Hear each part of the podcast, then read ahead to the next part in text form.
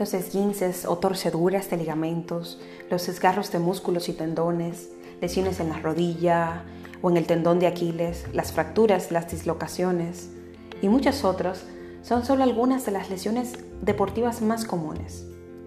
Hola, soy la doctora Mercy Taveras, médico experta en salud y bienestar, y en este episodio tenemos como invitado especial al doctor Emerson Rodríguez, médico especialista en traumatología y ortopedia, quien viene a compartir con nosotros sobre las lesiones deportivas. Bienvenido, doctor Emerson.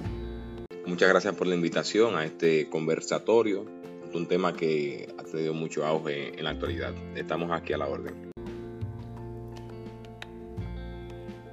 Este tema es un tema de sumamente suma importancia porque son muchas las personas que inician la práctica deportiva sin tener conocimiento sobre cuáles son sus capacidades, qué tipo de ejercicios debe realizar, o personas que incluso llevan años en la práctica deportiva y desconocen todo esto, lo que conlleva a que en algún punto de su práctica van a sufrir de algún tipo de lesión.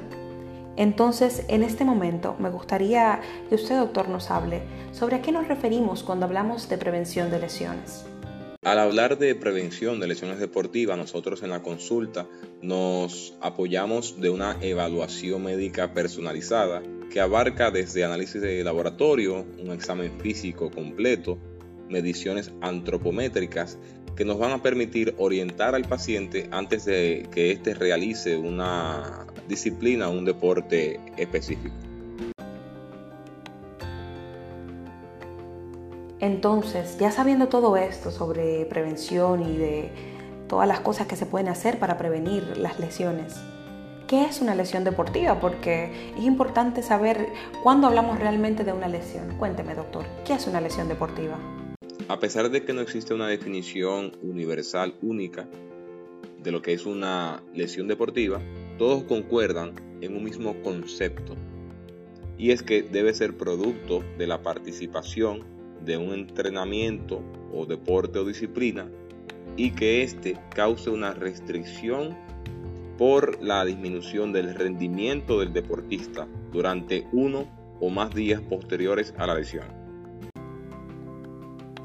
Habiendo dicho esto, está claro que existen múltiples factores capaces de producir una lesión deportiva y que muchos son propios de la persona y otros corresponden al, entorno, a factores externos. ¿Podría hablarnos un poco más sobre cuáles son estos?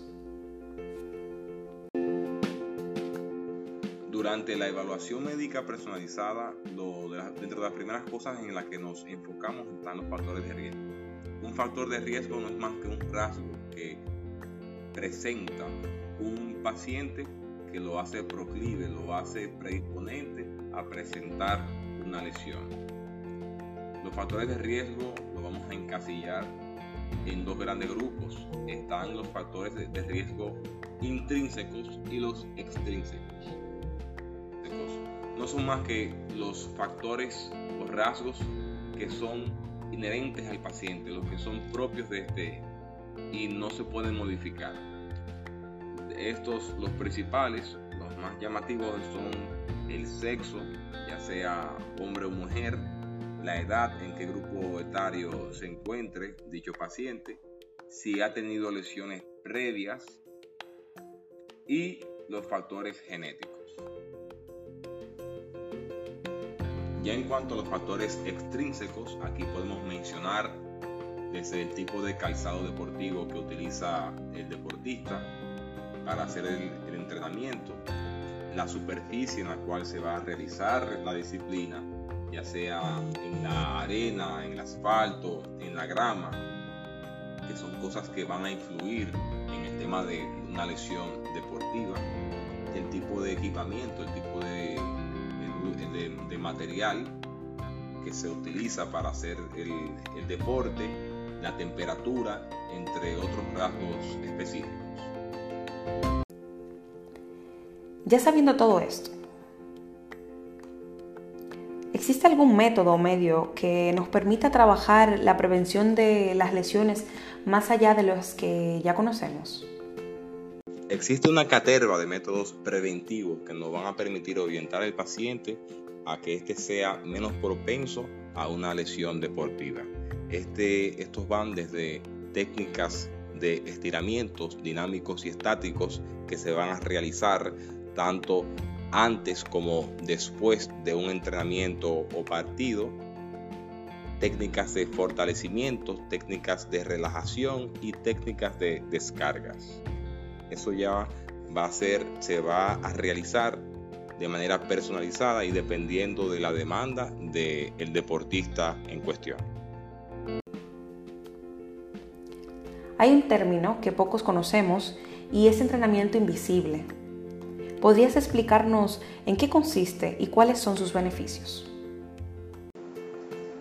El entrenamiento invisible no es más que toda aquella técnica o método que se realiza fuera de un entrenamiento.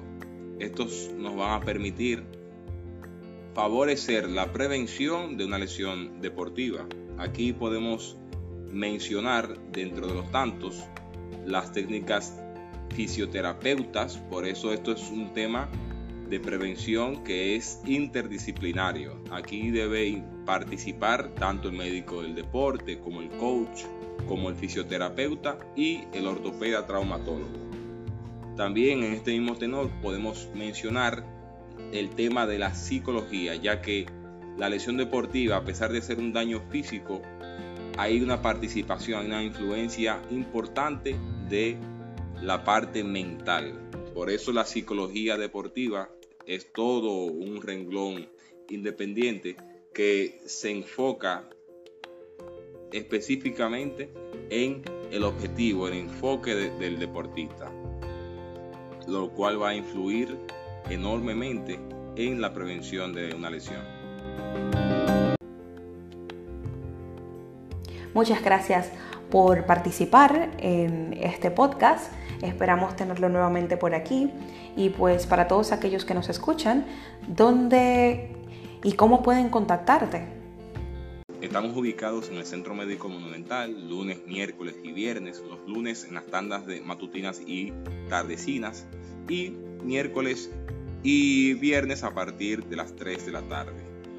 Muchas gracias, eh, reitero, por la, esta iniciativa, esta, este conversatorio y te exhorto a que continúes con estos temas académicos que propician y ayudan y orientan a, a los pacientes, a los deportistas y a todo aquel que quiera incursionar en una, en una disciplina o deporte. Muchas gracias. Les recuerdo que si les ha gustado este podcast y estos minutos de franqueza deportiva, es importante que nos sigan en mis redes de Instagram, doctora M. Taveras, y desde el blog de wellnerize.com, lugares en donde comparto contenido de salud y bienestar. También les doy las gracias por estar aquí y espero que podamos seguir compartiendo toda esta franqueza en relación a la salud. Gracias por ser francos y en nuestro próximo episodio, continuando con nuestra temporada de colaboraciones, que está maravillosa, estará con nosotros el doctor Mario Abreu, cirujano maxilofacial, con quien compartiremos un poco sobre estética facial. Hasta la próxima.